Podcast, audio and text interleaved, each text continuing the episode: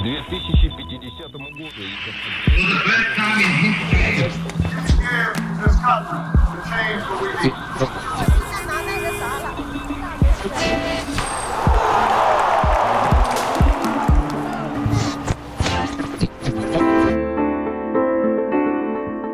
Te doy la bienvenida a un nuevo episodio de Hoy en el pasado.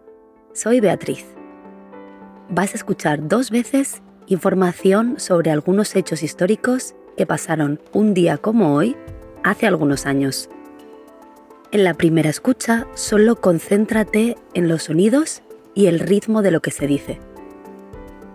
Comencemos. ¿Qué sucedió un día como hoy en el pasado?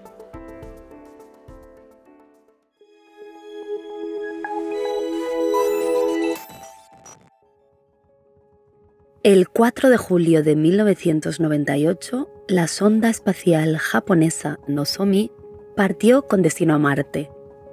En ese momento, Japón se sumó a la lista de países capaces de explorar el espacio exterior.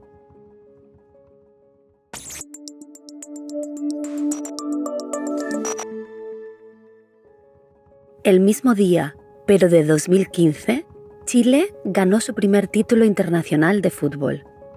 Venció a Argentina por penaltis en la final de la Copa América, después de que el partido terminara 0 a 0.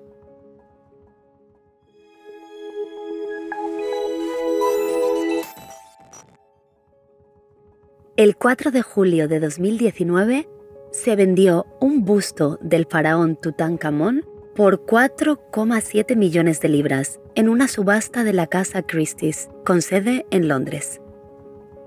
El ministro de Asuntos Exteriores de Egipto pidió a la casa de subastas cancelar la venta del busto de 3.000 años de antigüedad. Dijo que el objeto fue robado y que debería ser repatriado.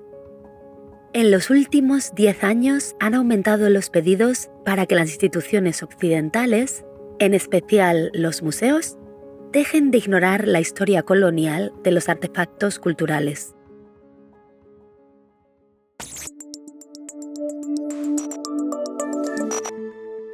Comencemos ahora con la segunda escucha. Intenta concentrarte en las palabras y su significado. El 4 de julio de 1998, la sonda espacial japonesa Nozomi partió con destino a Marte. En ese momento, Japón se sumó a la lista de países capaces de explorar el espacio exterior.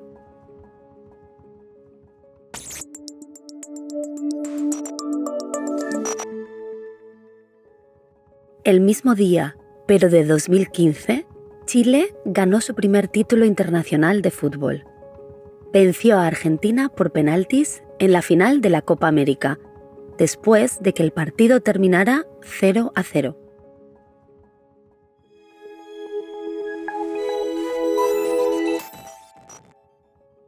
El 4 de julio de 2019 se vendió un busto del faraón Tutankamón por 4,7 millones de libras en una subasta de la Casa Christie's, con sede en Londres.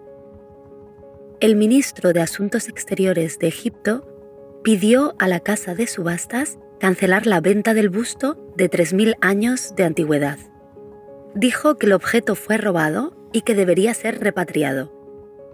En los últimos 10 años han aumentado los pedidos para que las instituciones occidentales en especial los museos, dejen de ignorar la historia colonial de los artefactos culturales.